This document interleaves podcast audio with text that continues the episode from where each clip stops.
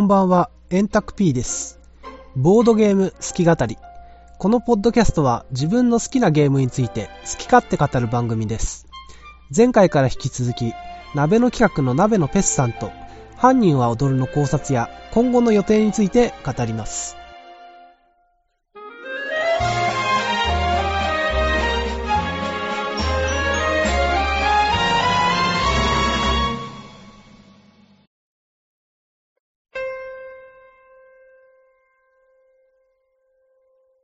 と全然、まあまた話変わりますはい。はい。あの、前回のポッドキャストをお聞きになられたっていうことで、多分、ええ意図からかなり外れた遊び方してるじゃないか、この人たちっていうふうに思われて、びっくりされたんじゃないですかね。あ、いえ、そんなことはないですよ。ああの、多分、説明書通り遊んでいただいてるなっていうのがもうあすごくはい。はいはい。であの、説明書に書き忘れてたことが、やっぱり要素としては、こちらから伝えぬ、忘れてて、うん、でうん。なんかうまく伝わってないところはあるなっていうのは思いました。うんうんあそうですね。意図通りではなかったっていうか、そうですね。まあ僕もあの、こういう説明書を割と頭から信じちゃうっていうか、えきっとこれはそういう意図があるんだっていうふうに、あの、なるほどなしまって頭固いんですけども。えいえいえ、ちゃんと書けてなかった。うんそもそも4枚配るっていうのを書き忘れました。ここシール貼ってありますからね。あ後からシール貼りまし 配りますっていう。さすがにそこで詰まる人っているのかなって思うんですけど、なんかそういうのがやっぱあったんですか？意見として。どうすればいいんですか？みたいな。た。これは出す前に気がついたんですが、うーん。はい、頭からプレイしてみようと思って、はいはいはい。はい、印刷物見てはい、プレイしてたら、はいカード配れないな、これ。そこからカードどうするんだ、これ、みたいな。山札をあるだけっていう。はい。やばいなと思って、シールをに走はいって、はい。妻に300枚書いてもらって300万。そうですよね。手書きで。手書き、大変だ、これ。でもまあ、ルールとしては2ページというか、カードの一覧合わせても、まあ1枚で済むんで、インストしやすいですよね。ああ、そうですね、そういうのを目指しましたう。ーん。だから僕は、あのーこうゲームマーケットを後にして、ゲーム会の会場に行くゆりかもめの中で、このルールを開いて、うん、よし、いけるっていう感じで 見てたんです。最悪、なんていうんですかね、あの、説明書がなくても遊べるっていうのを目指していて、おーすごいですね。コンシューマーゲームだと説明書なくても遊べるっていうのが理想みたいな言い方してますけど、アナログゲームでそういうのを目指すっていうのは僕は初めて聞きました。できればいいなという、うんもう見たら遊び方がわかるみたいこのな。はい。カードでなんどんな遊びができるんだろういや、でもこう 難しいですよ、このちょっと遊び方。難しいですね。この遊び方に行き着くまでは。でも違いがそういう意味で、あの、オーセロとかはいが、あの、置いていて、もうんうインストあれ30秒ぐらいで終わっちゃうんで、そうですね。はい。自分の手番に置くだけと、挟んだらひっくり返す以上みたいなね。以上、確かにすごいシンプルですね。宣伝されてる感じは、ぜうんひ、なるほど、なるほど。感じです。確かにあの境地にたどり着くっていうのは相当難しいですね。個人ではたどり着けないとう思う。ん。血が磨いてあのゲームになってるとうん思う。うん、そうですね。いろんな、あったんでしょうね。編成っていうか。はいうん初めに4枚置くかどうかとか。ああ、なるほど、なるほど。あ、そうですね。確かに、それも、あれですもんね。今のフォーマットっていうか。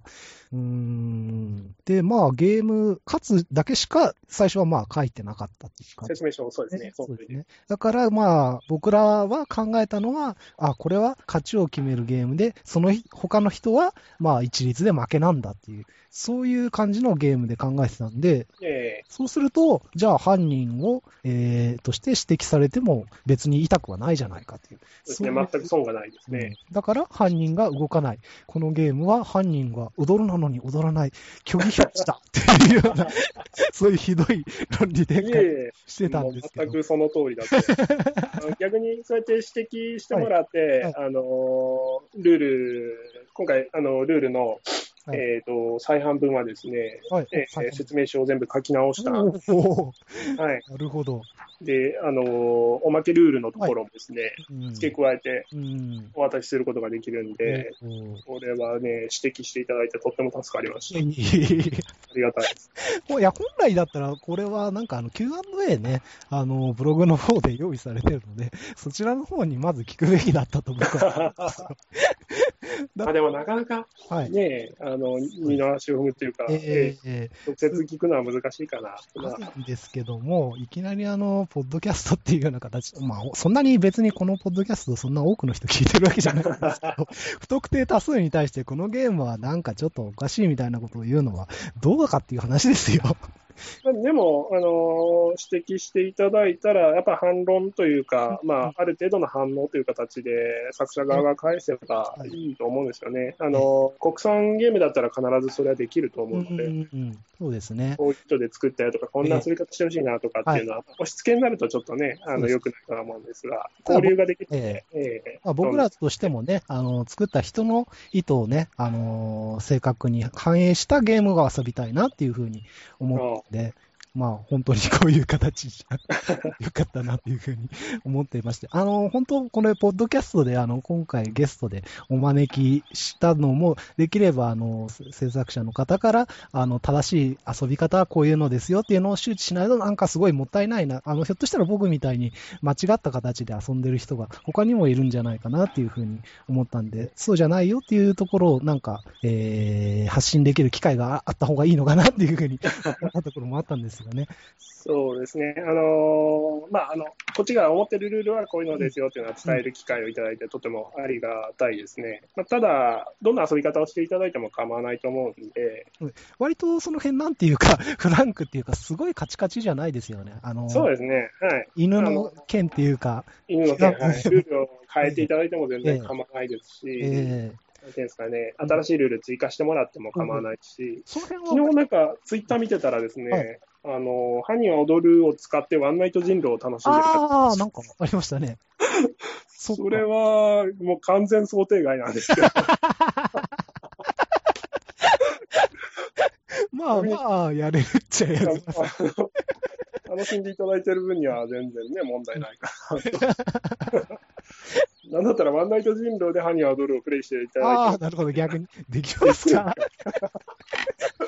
情報交換とかどうするんですか？まあ、そういう形で、あのーやっぱり自分が意図したルール、きちんと伝えるっていうのはすごい難しいことなんだなっていうふうにそうですね、は思いい。ました。すごく、本当に些細なことをね、いやー、これ難しいなっていうふうに、一言ながら思ったんですけど。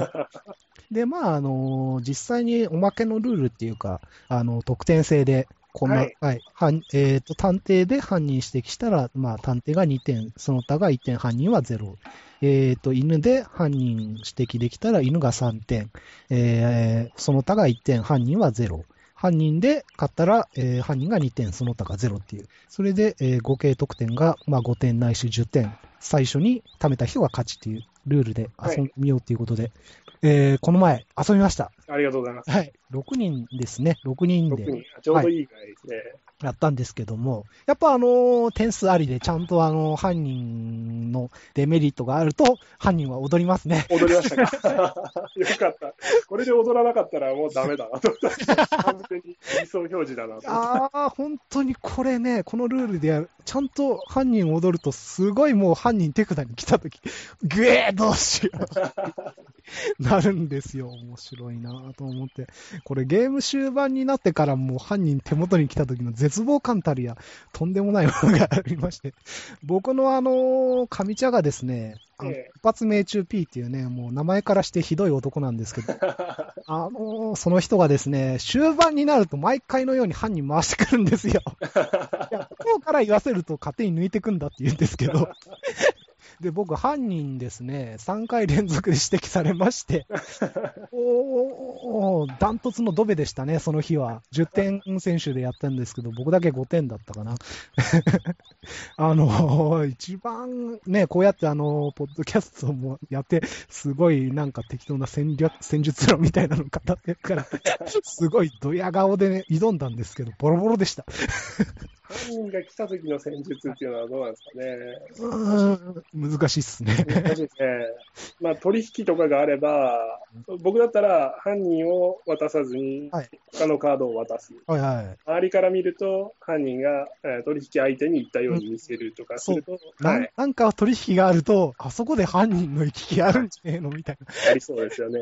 そると、探偵が無駄打ちさせれて、勝ちカードになっていくかなとうん思い10回かな？10, 10回はやんなやんなかったと思うんですけど、その中で犯人が勝ったのは1回だけで、あとは探偵が指摘して勝ちっていうような感じでしたね。な感じですか、やっぱり。やっぱバ,、バランスっていうか、そんな感じですかね。もう少し勝たせたいですね。結構探偵出てきちゃったんですね、その時なるほど。5回に1回ぐらいにしたい。ああ、なるほど。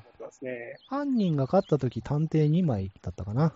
うん。まあ、ちょっと探偵楽させすぎなのもあるのかなっていうような。あそうですね。あの、基本的に協力ゲームになると思っていて、お犯人、犯人、いや、探偵を持っている人以外は、えっ、ー、と、探偵を無駄打ちさせる戦略になるんじゃないかなと。うん。なので、えっ、ー、と、ああ、探偵さえあればなって、犯人もしか持ってないのにつぶやくとか。そうですね、あの、攻撃というか、絶戦というか、うん、あの、言葉で、はいはいはい、あの惑わせていくようなプレイが、うんうん、なんていうんですかね、最終的な戦略になっていくのかな。うん、そういうのは、あの、人狼を意識して。なるほど。はい。あれ、例えば、あの、もう一回上がっちゃうと、誰か勝っちゃうっていう時に、えー、その人に犯人を握らせて指摘したいじゃないですか。えー、そういう時って、この人犯人持ってるよとか言っちゃっていいもんなんですかね？いいと思いますよ。はい。いいですか？協力、はい、OK だと思う。協力ゲームだと思ってはいはい。僕らこの前やった時、それは言っちゃっていいのかな、みたいな言ってたんですけど。いいと思いますよ。はい。はい、ってます。的には OK。もう。OK、全然 OK です。もう情報もバリバリ言っちゃっていいと。俺これ持ってる。バリバリまあ、それを信じるかどうかっていうのはまた別の話で、ね、そういうことです。逆に言うと、はい、あの、指摘されたくない、はいはい、まあ、あの、騙したければ、はい、そういうところで騙し情報を入れる。なるほど。はい。何を信じるかはあなた次第というような、はい、高度な、はいね、やり取りになっていく なるほど、なるほど。そういうあの点数でね、あのー、一人だけ浮かんでるからこいつには勝たせたくないみたいなところがあると、またちょっと深みが出てくるっていうか、そうですね。うん。そういうのを意識しました。変わってくる感じがありますよね。はい、えー、だから戦術としてはサブマリン戦術とかもああ、いや意外とあの、これ、沈むときついっていうか、あのー、僕はこの前本当に沈んでたんであれなんですけど、一回負けが込むと、なんとか逆転するために、帰って犯人で勝たなきゃっていうふうな、やって、それでますます犯人を指摘されるっていう、なるほど。このままデス犯人スパイラルが始まっちゃうんですよ。なるほど、なるほど。ねえ、まあ自業自得ってところもあるんですけど。麻雀でへこんだ時に、時に、あの大きな手を狙うみたいな、ね、そうそうそう、そうですね。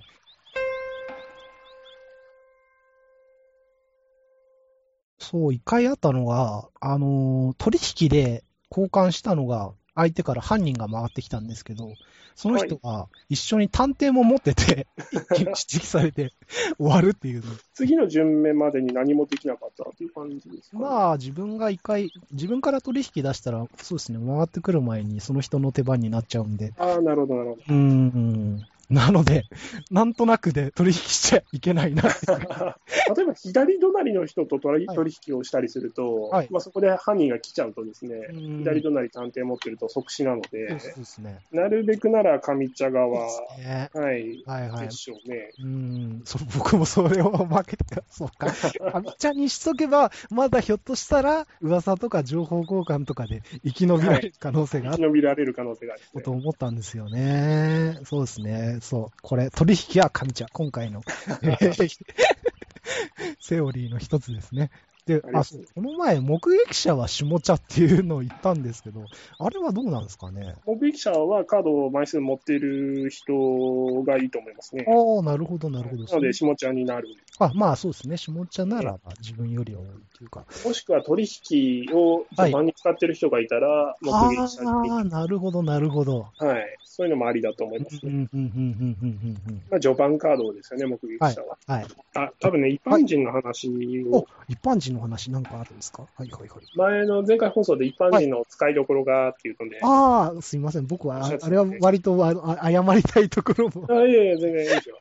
逆になんか、プレイした感じ、一般人の使いどころが何か思いついたとか。まあでも結局、なんだろう、取引で申し申し込まれた時に送り込むとか、なるほど、なるほど。はい。情報交換された時に流すとか、はいはい、そういう感じの保険のカードなのかなっていう。そうですね、そういう面もあると思います。うん、はい。他には？どういう。一番考えてたのはですね、あの、一巡目に、はいえっ、と、情報を与えすぎるとですね、カードが動くと情報がはいはいはい。各プレイヤーに行き渡るので、ええ情報を与えすぎると探偵が動きやすくなるんですあね。あ、そうですね。はい。3巡目の探偵がうん。動きやすくなるので、3巡目の探偵をどうにかして抑えたいと思ってですねはい1巡はいはい。目になるべく情報を人に渡さないカードっていうのを作なるほど。ったのが、まあ、目撃者であり、一般人。はいはいはいはいはい。まあ手札動かさないっていうか、そういう用のカード。はい。ああ、なるほど。そういうプレイする側としてはね、あの何も起こらないっていう、ん。残念な感じっていうのは、まあ、うんまさにその通りだな。現時点では目撃者の介護官にしかなってないので、ああ、そうですね。確かに。えーん。もっと考えれるなっていうのは思ってます。なるほどまあ、まあ、あの他のカードを増やして一般人を減らすとかっていうのははいはいはい手としてありかな。うーん。確かにこの情報量っていうのが、こういうゲームすごいバランス感覚として重要だなって思うんですけども、まあ、あの、正体陰徳っていうくくりではないんですけど、ええ正体陰徳要素のあるゲームって、どうやって情報の偏りを生ませるかっていうところがすごくゲームデザインとして大切なところかなっていう。自分だけが知ってる情報っていうのがすごいあると、あの、楽しいっていうか、俺だけが知ってる情報があるっていう、あの快感みたいなのが、すごい、このゲームの人気のあるところの理由の一つじゃないかなっていうふうにああ、そうですね。すよ。みんな同じ情報だとね、そうなかなかそうそうそうそう動きも生まれないし、で、誰か知ってる情報で、なんか向かいの二人は分かってて、なんか ニヤニヤしてんだけど、そこに自分参加できないみたいな、そういうもどかしさみたいなのもまた楽しかったりするじゃないですか。ええだからそういうあの、情報をどうやって歪ませるかっていうか、同じ量じゃない、えー、なんて言うんでしょうねそうで。すね。はい。うん情報そうそうそうなるほどなるほど。素晴らしい。素晴らしい。情報量の非対称。いいですね。そういう、そうやってね、歪ませる手段が必要だっていうのは確かにそうだなっていうふうに思うんですよね。そのためのカードとですね。はあ、はあはあはあはあ。ただまあ、それはもうすごく厳しい言い方しちゃうと、ゲームバランス上の都合ですよねっていう。そうですね。話そうです。はいゲームをやって楽しいかどうかっていうところまでには踏み込めてないかなまあ、。したこっちゃねえっていう。何かをやりたいんだ。うーん。うんまさにその通りですね。そうですね。うん。なるほど。でもまあ、そういうためにデザインされたカードっていうふうにいけば、ああ、そうかなるほどなっていうふうには落ちるんで、そういうところは確かに、あ、確かに聞聞けてよかったなっていうふうに思います。なんでこんなの入ってんだよみたいなんで終わっちゃうとね、それはそれでもったいないですよね。なるほど。よかった。この話を聞き逃さなくてよかった。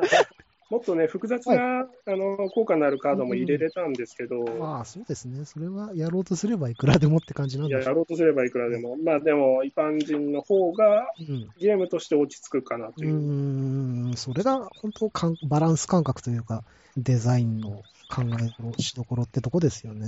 そうですね。うんまあ、今思ってるのはちょっと多いかなと、枚数的には。これでも多い。うーん。一般人の枚数が、はいあ、多い漢字の枚数が。はいはいはい。なるほど、なるほど。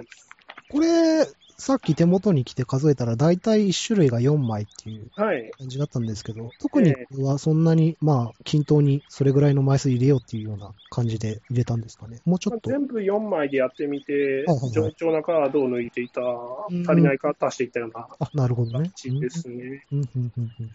犯人とか1枚ですけど、そうですね。はい。はい、犬2枚とかも試したんです。おー、はい。探偵6枚とか、はいはいはいアリバイ8枚とか、はいはいはい。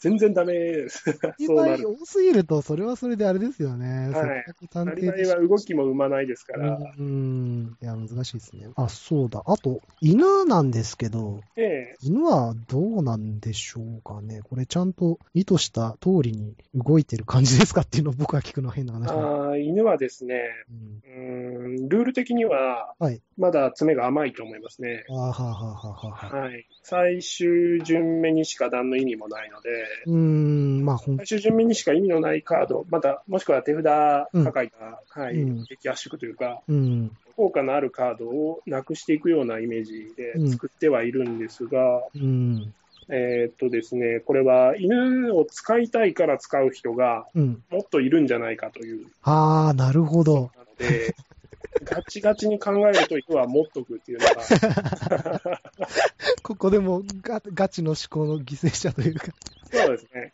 もっと気楽に使うもんなんですね、犬は。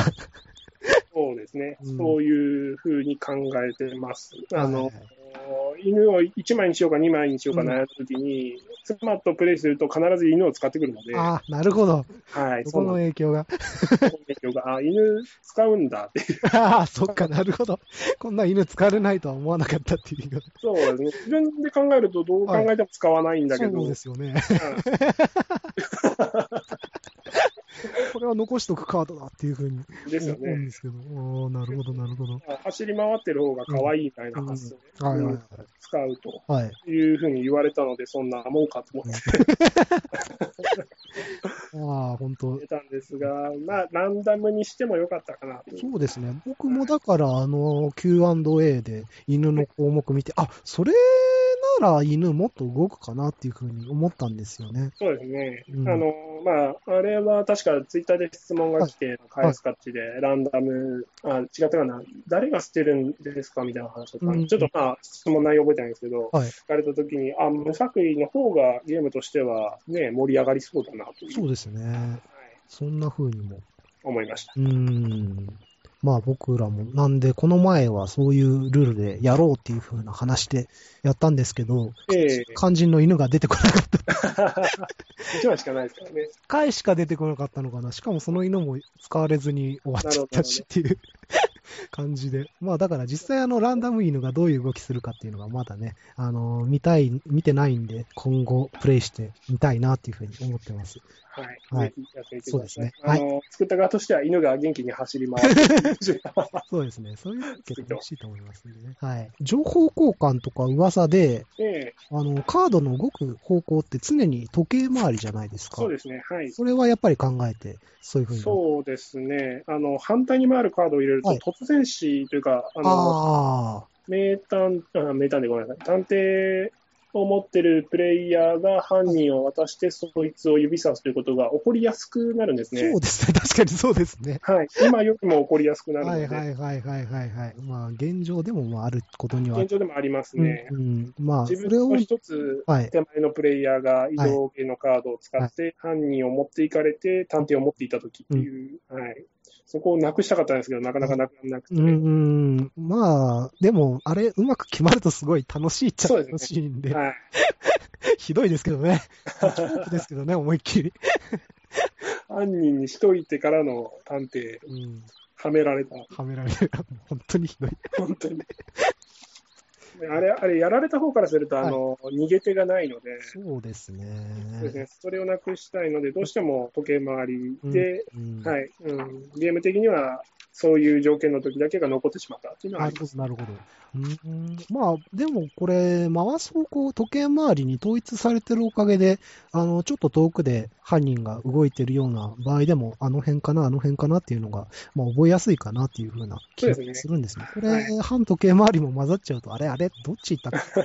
結構記憶力に負荷がかかるゲームになるように思うんで、これのは、あの、統一されてて、あ、しすごいししっくりきてるなっていうふうに、個人的には感じました。まあ、一人回ししてた時に、そっちが、はい。ね回しやすかったっていうのもあり8人で半時計も入れるとですね、うん手札の枚数がバラバラになっちゃって、ああ、そうですね。はい、あれおかしいって。こいつずっと5枚持ってるって。ね、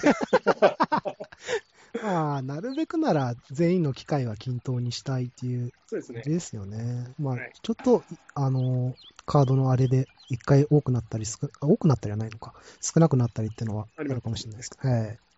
今回は32枚っていうのは、なはい。なんなんかその印刷枚数だと安く仕上がるみたいな、そういうあれなんですかね？とか僕は。あいえいえ、えっ、と、これはですね、はいあのーまあ、手札が4枚っていうのが先に決まっていて、はいはいはい。じゃあ何人まで楽しめるかなっていう。うん。はい、3人はギリギリゲームになるなと。うん。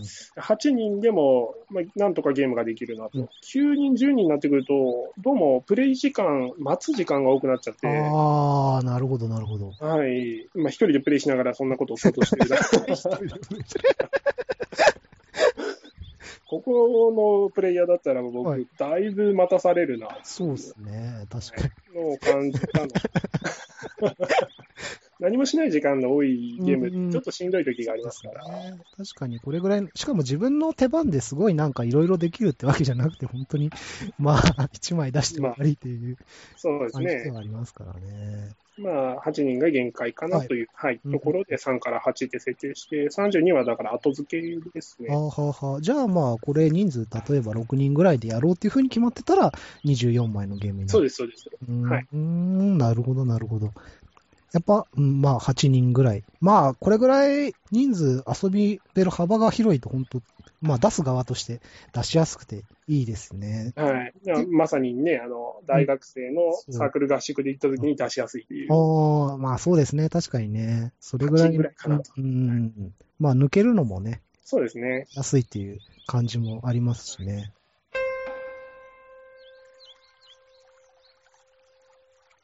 そういえば、これ、いや、人数的にはどうなんですかね？5人、6人あたりがいいんでしょうか？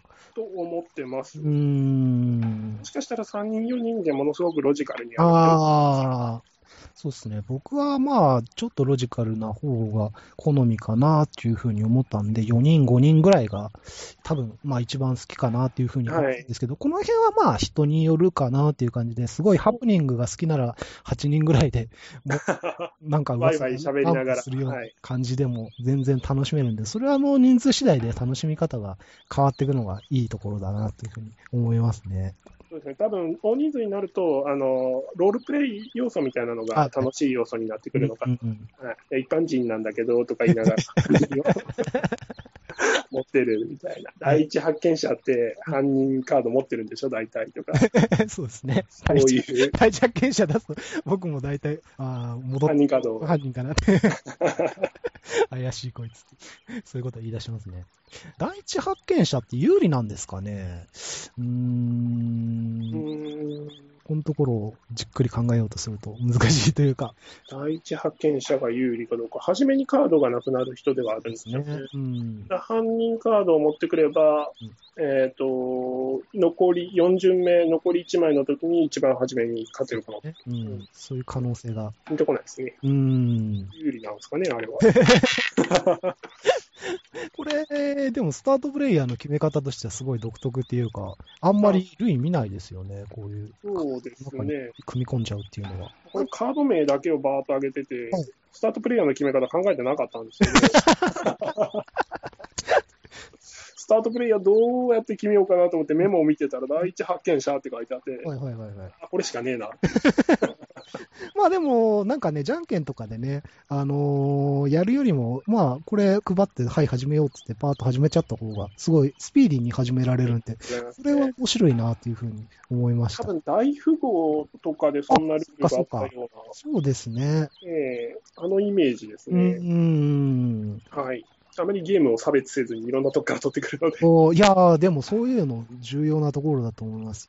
得点形式なんですけども、ええあれで僕思ったのは、あの、マイナス点がないのは、あのはい収束性を考えたのかなっていうふうに思ったん。それはあります。うんあとは、まあ、遊んでてマイナスになるとですね、マイナス1点、マイナス2点とかが出てくるんですね。はいはいはい。マイナス2点足す3点はみたいな計算をしないといけない。はいはいはい。ちょっとめんどくさい。うーん。はいまあ子供がプレイするのを考えると、ああ、なるほど。足し算だけでいけた方がいい。なるほど。そうか。そういう考えが全然なかった。ダメ。もう大人になると汚くなるから、もう、マイナス点の方が殺伐してていいんじゃないかみたいな、そういうことを考えてしまう。ダメなんだ、それは。確かに。確かにそうですね。マイナスっていう概念が。うん学。生くらいからのプレイを考えると、はいはいはいはいはいはい。そうなってしまいます。ああ、全くそういう視点がなかった。なるほど。このゲームの立ち位置っていうかは、なんお邪魔者ってご存知ですか？名前はわかりますね。えっ、と、洞窟を掘っていくような、そう、そうです、そうです。あれ、あの、お邪魔者陣営と働き者の陣営と分かれて、まあ、どっちが先にゴールにあたどり着くか、もしくはたどり着かせないかっていうような協力ゲームなんですけども、まあ、協力ゲーム、二陣営に分かれての。まあ、っていうのが、まあ、一般的な話なんですけど、実際やってみると、あのー働き者の中でも、あの、自分が一番得をするように、働き者同士で邪魔をし合うみたいな、そうないう要素もあって、そういうところが分かっ理理解してないとっていうか、まあ、全員の中でコンセンサス取れてないと、結構一方的な展開で終わっちゃうっていうような感じのゲームだったりするんですよね似。てますね。はい。ええなんでそういう立ち位置的なところで結構お邪魔者に似てる。そうですね。このゲームも探偵同士でも足引っ張らないそうと、ですよね。はい、犯人指名されてしまうので、うん。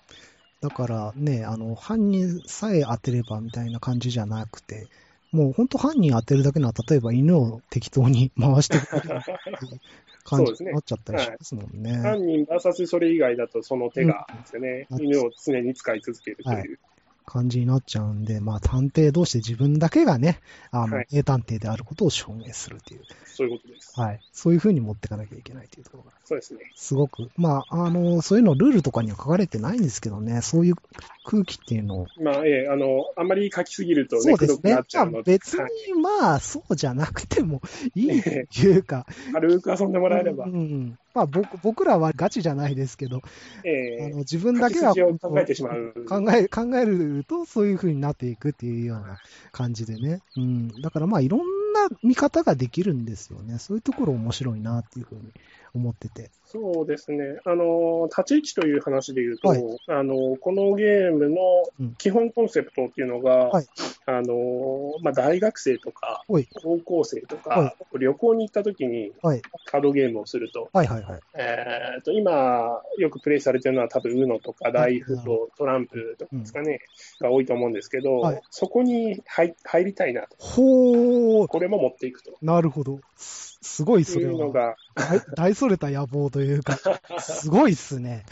基本コンセプトで、ずっとそれは意識してるんですけども、そういう意味で、はいその大富豪はガチゲーマーも楽しいし、うん。はい、ライトゲーマーも楽しいという、なるほど。えーライトゲーマーがいると結構ゲームを引っかき回して、セオリーが通じない。そうですね。そういう風なゲームにしたかったなというのは、なるほど、なるほどうーん。やっぱこれはあれですね。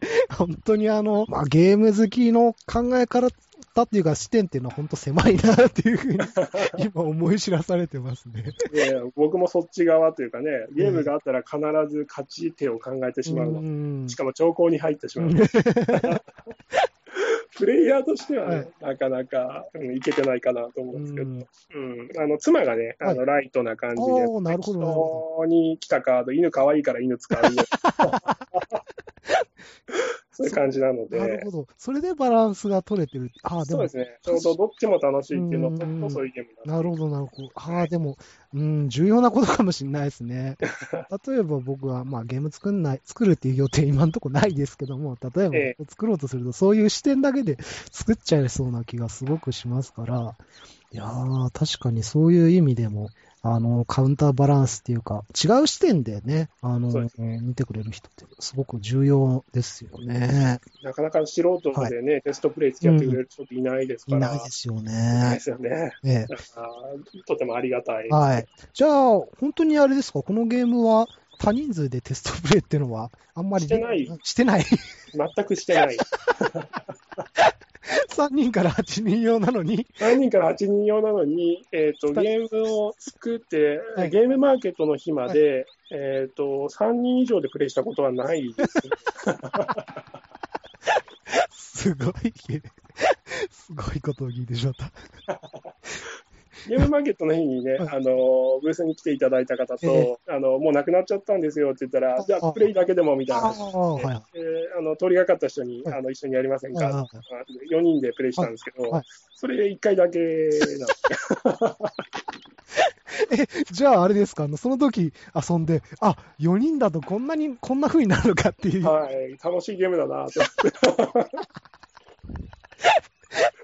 すごい話だな。はいえー、そうなんですか。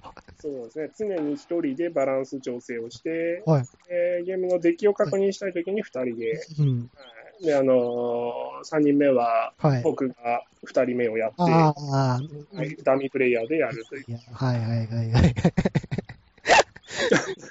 それでよく8人まで対応させたなっていうか、すごい、まあ、形になってるのがすごいなって、まず思うんですけども。でも多分それもあのマジックの時って、デッキ作ると一人で回したりとか。そう、ですね、ありますね。はい。まさにあの感じですね。ああ、もうなんか、なんだろう、一つのトランス状態になって、延々とカード作って、はい、土地へ、はい。ははい土地、タップして出して、みたいな感じで仮想敵が、ここでショック使ってきたみたいな、そうそういう、いう感じですね。常にそういう感じです。へえ、ぼ僕はまさすがにもうちょっと多人数でのプレイもやってこういう感じになってるんだろうなっていう裏付けがあるもんだと思ってま一人す。でずっと回してバランス悪いなとか、勝ち手が薄いなとか。そこも、へえ、すごいな。そう、そういう。なので、バランスに関してはやっぱ詰めが甘いところがどうしても。ああ、なるほど。さっき言っはいた犯人がもうちょっと勝たせたいっていうのも多分、そういう、そうですね。あるのかもしれないですはいね。あります。うん、はい。うーん、なるほど、なるほど。ああ、じゃあ実際、なんか、地元じゃ、地元っていうか、どちらにお住まいなんですか、そういえば。まあ、愛知県ね。おー、バネストさんとこだ。そうです、そうです。はい。今度あの、名古屋、いオートゲームマにああ。りますね。近くいですね。毎回あれですよね。あの、東京まで出てくるってのも大変。初めて出るのはね、だいぶ大変ですね。うーん、まあ僕。以前は群馬県にいて、うー、ほいほいほいほい。この春に移動になったんあ、ですよ。そうなんですか。はいはい。じゃ最初のゲームマーケットの時は群馬からこ群馬でした。はい。となんですね。ああ、なるゲームマ春はだいぶしんどかったです。そうですよね。群馬から行けると思ってたから、ね安心してたら、力。いやー、本当お疲れ様です。で、まあ大阪は近くなったそうですね。はい今度、次もまだいろいろとゲームは考えてらっしゃるんですよね。考えてますね。うーん。そうしたゲームもやっぱり今は一人で黙々と黙々と一や人で。りながらっていう感じだと思うんですけど、なんかね、形出来上がってきたら、なんかゲーム会とかってそういえばいたりするんですか？そうですね。あのーパーティーゲーム系はどうしてもシミュレーションできない。あー、そうですね。はい。はいはい。なので、どうしても作ってると発散してしまいますね。今回で言うとね、プベストフレンドとか、はうんきっとああいうゲームは作りようがないだろうなという。はい。一人ではどうしても。じゃあ割と、まあ、少人数ってことでもないんだよな、でも。こういう感じのゲームゲームしたって、変な言い方ですけど。ええまあ、それでも比較的ライトなところを狙ってるとは思うんですはいはいはいはい。そうですね。ええまあ、いつかやってみたいですよね、重ゲーを。おー、ボード使ったようなはい、感じの2時間、2時間。プレイ時間2時間とか、それぐらいを狙いたいですよね。なかなか思いつかないですよねう。ん。そこまでいくと、やっぱ複数のシステムを組み合わせないといけない。うん。今はワンシステムではいゲームを作ってる感じなので、うんはいはいはい。じゃあまあ次出てくるのも、これぐらいの重さの、これぐらいの時間で遊べるようなっていうような。そうですね、の次は多分5分ぐらいで遊べる人狼を出すんじゃないかな人狼？おはい、今度は人狼。はい。まあ、さっきと言ってること違うんですけど。まあ、もうそれはやっぱり実際にあの人狼遊んでみて分かったっていうような。あそうです、はい。うん。あのーはちょっと前にね、友達、大学の時の友達と集まる機会があって、ええその時、まあ、みんなゲームしないメンバーですけど、はいはいはい。動画したらだいぶ面白かったので、えー、まあ、これそのままゲームにしたらいけるんじゃないかなと。えー、4人だったんですけど、はいはいはい。かなりルールを特殊な状態にして、うん。はい、4人で人狼をやると面白かうんった。うんうんなるほど、なるほど。4人専用にはなっちゃうんですけあど、あ、はいはいはいはい。今もあれですよね、あの、名古屋の、えーフリーマーケットに向けて今準備してる段階です。そうですね、あのまあ、歯に踊るはそれなりに数持っていこうかなと思ってるんですが、さっき言った人狼も、あ、そこで、名古屋に間に合わせたい。おー、新作が。名古屋で出る。はい。これは、はじ、初の情報ですよ、こここのポッドキャストが。わかんないですけどね、編集、ね編。集してる間にあれになるかもしれないですね。マジですか？新作情報ですよ。はい。出したいですね。うーん。なるほど。じゃあ、それ、それの準備もしつつ、あと、マカロンとか、カマフェ。カロン、はい。マカロン10個ぐらいしか作れないと思うんですけど、はいはい。はい。まあ、今から。まだ1個ぐらいしかできない。まだ一個。冬休み中に、そうですじゃあみたいなはい感じですかね。いやー、大変ですね。新作も作りつつっていう。いやー。ちなみに犯人は踊る自体のなんか第第2弾っていうか拡張というか、そういうのっていうのはどうで拡張しょう？は考えてないですね。ああ、まあ、追加要素としてはさっき言ったおまけルールを入れる、うん。取扱説明書が変わる、はいはい。あ取扱じゃない説明書が、はい、新しくなる。新しくなるってのが一番ですね。うん、そうですね。で、まあ、ちょっと数をまた、あんまり考えずに、今まで終わったその日にいっぱい発注しちゃったんで、いやー、頑張って売らないとですね。それが、まあ、ある程度落ち着けば、はいまあ、なんていうんですかね、ある程度履ければ、うん。次作るとなると、バランスを変える、ブランクカードを入れる。新要素としては、はい。そうですね、停電カードっていうランダムの能力のあるカードを入れるはいはいはいはい。以外は考えてますが、うん。その先はあまり考えてないですね。まあ、微調整ぐらいのうページんになければ、まあ、でも何年後になるかわからないですけど、まあそういう展開も考えているっていうよそうですね。じですかね。この間ゲームマーケットに持っていったのの何倍か作っちゃったので、え？マジっすか？はい だ大丈夫？まあ、まあ、でもそんなにあれですよね。あの、一回のイベントでどうにこしようみたいなんじゃなくて、もっとそうですね。長い目で見て、はい、2、3年ぐらいですはいはい。いや、でもそれぐらい目で見て、ね、発注できるってのもかなりすごいなっていうふうに。まあ、あの、部屋のスペースさえ余ってれば、そ うですよね。結構まあ、これ自体はでも、そんどうなんでしょう。結構、やっぱ、まとまった数になると、占有するのも。箱がちょっと大きいですね。うーん。はいカードはそんなに。スペースは取らないですけど、箱のスペースはちょっと大きいですね。はい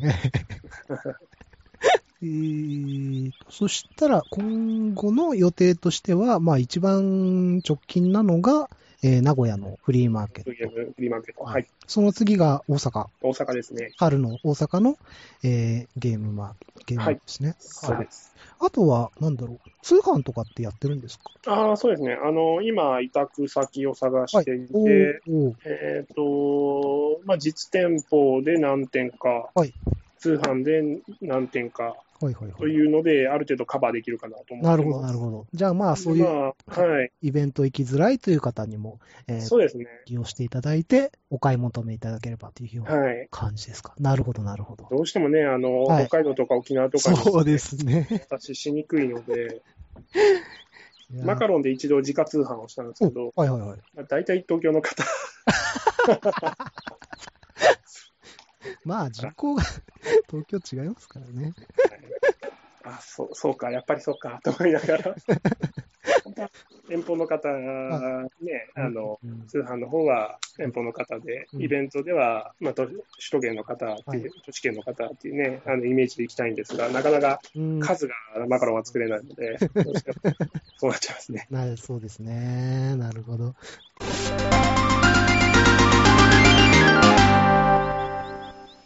あとなんか言っておきたいこととか。次作るゲーム、人狼の次っていうのは、はいはいはいはい。えっ、とですね、もう決まっていて、はいはいはい。ゲームブックを作ります。ゲームブック？はい。へー。それは昔からなんかあれですか、ゲームブックやってて好きだからっていうような。ゲームブックはそうですね、まあ、多分かなり子供の頃だと思いますけど、はいはいあの何ページをめくるとか、はいはいはいははいい。あなたの選択がこうなら何ページにう飛ぶ、ん。そういうゲームは大好きでしたね。ほうほうほうほうほうほう。でまあ、大人になってからあんまりやってない、うん、あんまり今はないですもんね。ないですよね。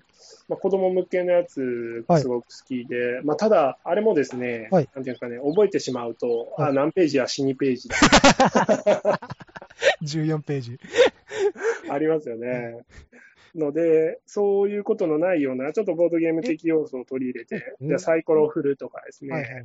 TRPG なのかもしれないですけど、うんうん成長していったりですとか、まあそうですね。ボードゲームね。そういうゲームブック、一人用のゲームブック作れれば面白い。うん、なるほどなるほど。あの、妻が作りたいって言ってるので、ほうほうほうほう結構そうですね。そう、ゲームブックになると結構、あの、フレーバー的な部分がかなりそうですね。重要にもなりますしね。またボードゲームというかカードゲームとは、また力の入れ方が変わってきますね。うん。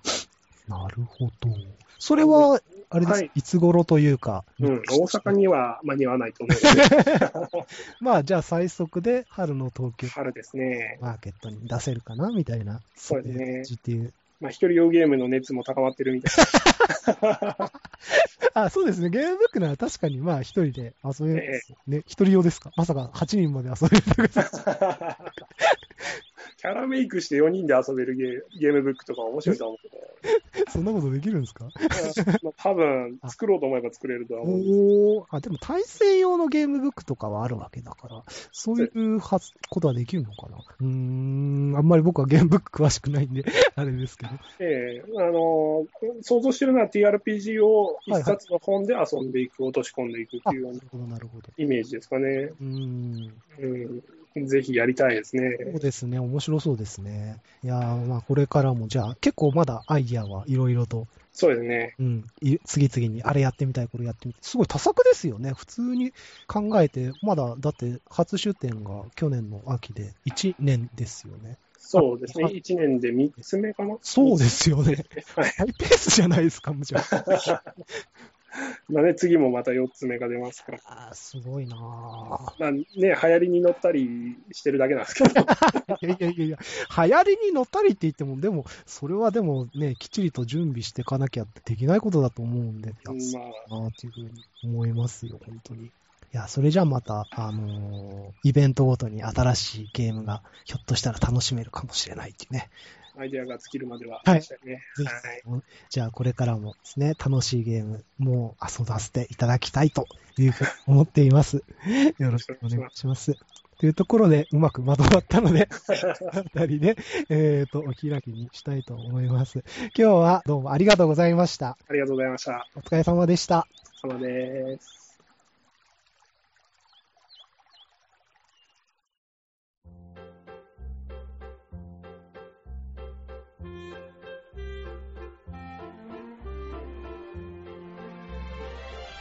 はい。ということで、今回の好き語り、一旦区切りとさせていただきます。途中話にもあった委託ですが、イエローサブマリンでの取り扱いが始まったようなので、興味を持たれた方はぜひどうぞ。それでは、